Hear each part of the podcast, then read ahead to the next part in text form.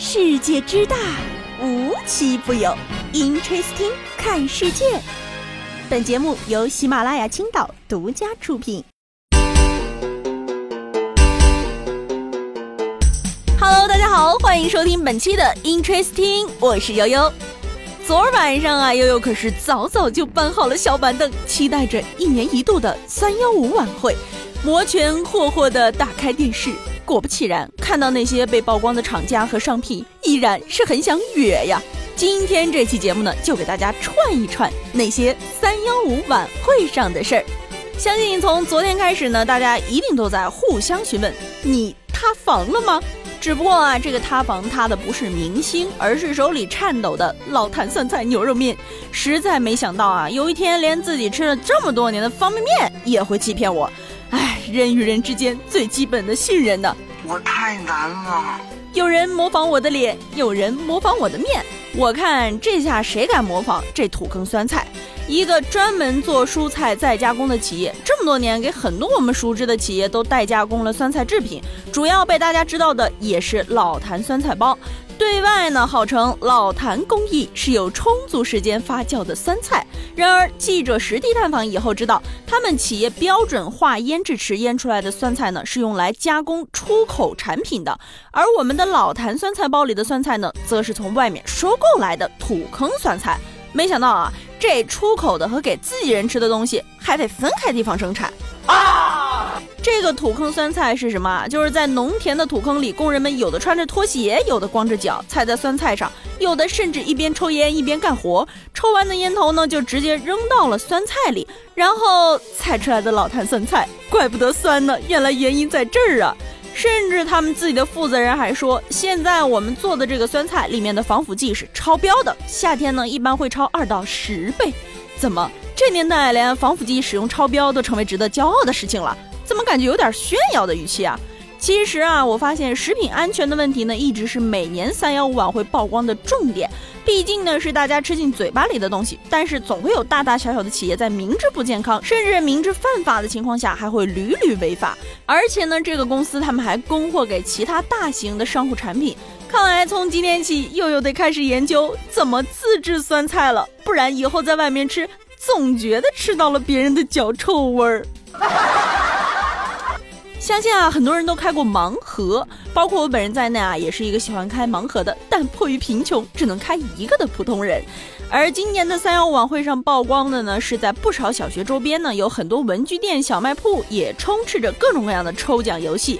其中呢，有些奖品呢还是三无产品，打开后呢，甚至有一股刺鼻的味道。这些抽奖游戏呢，吸引孩子们一次又一次的掏钱抽奖。比如呢，一家小店的六十六枚金蛋里面，只有七个蛋设置了现金奖，五个一元钱，两个五元钱，中奖金额呢仅仅十五元。这种金蛋呢还可以重复利用，中奖率和中奖额度完全由店家说了算。除了这些啊，还有盲盒文具以及集邮这些玩法呢，套路就更深了。其实，在我的记忆里啊，小的时候也有很多这样抽奖的游戏，而且对当时那个年龄的我是真的非常有吸引力。不过因为我没有钱，总是望而却步。果然，贫穷限制了我被骗呐。有很多小朋友呢，在经过惨痛的教训后，已经摸清了其中的套路，但更多的小朋友依然深陷其中。他们坚信幸运总有一天会到来，还说赌一波单车变摩托。小朋友们啊，要我说中奖这事儿，比世界上真的有奥特曼还不靠谱啊！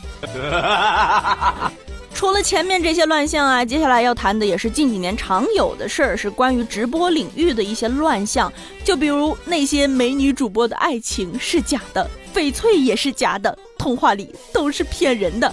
谁能想到手机里一个个甜美可爱、一口一个亲昵的昵称的美女主播们，居然是一群抠脚大汉？别说大哥了，我都起了一身鸡皮疙瘩。其实这在直播行业里呢，并不算是一个秘密了。这些男运营的套路呢，一般是这样的：首先呢，这些男运营会把有打赏经历的粉丝大哥从直播间里找出来，然后点开头像，研究他们发过的作品细节，以此来分析这位大哥是哪里人，平时喜欢干什么。哇，这也太用心了吧！然后呢，用女主播的账号通过平台向大哥发送私信，一般呢第一句话都是疑问句来吸引大哥的回复。等距离拉近之后呢，便会要求添加微信继续联系。再之后就是维护关系了。男运营呢会以女主播的身份亲切的称呼对方，每天嘘寒问暖，还时不时发一些小作文来增进感情，还会有露骨的内容。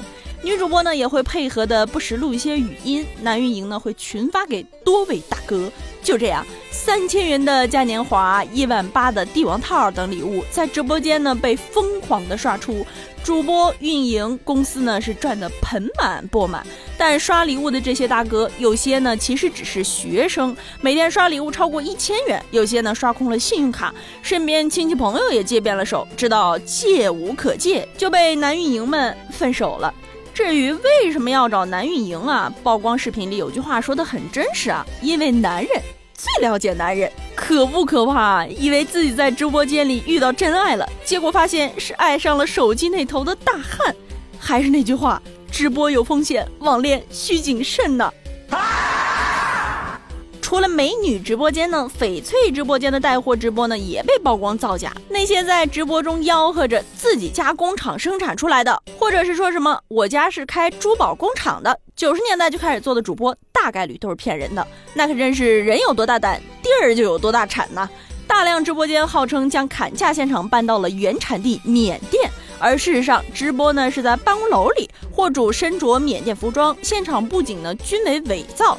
不少直播间所卖的原石呢，一般都是从市场上借来的。被粉丝拍到后呢，他们不会将原石直接寄出，而是诱导粉丝做成成品，然后呢，在市场上找个材质看上去大体相当的廉价成品寄给粉丝。他们将此称之为配货，真是没有他们做不到，只有我们想不到的呀。不过，我觉得这类消费群体呢，大部分年龄啊都比较大了，本身呢就没有辨别能力，还是得靠监管部门加大监管力度啊。三幺五的每年晚会呢，都会给我们惊喜，深红色的大热点爆在微博上，也爆在我们心里啊。希望这样的乱象呢能越来越少，少塌房一点，多增一点信任。毕竟维护消费者的合法权益不止三幺五这一天。好了，本期的节目呢到这里就结束了，我们下期节目再见，拜拜。不停唱叶儿上轻轻跳动的水花，偶尔沾湿了我发梢。阳光下那么奇妙的小小人间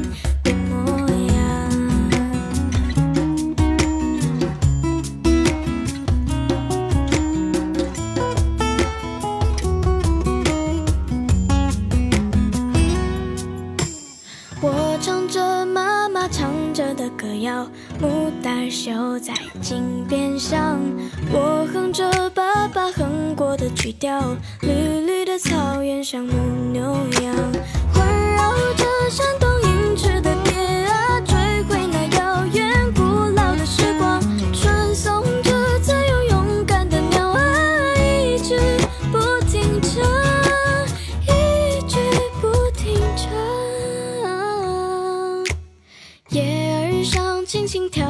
水花，偶尔沾湿了我发梢。阳光下那么奇妙的小小人间变模样。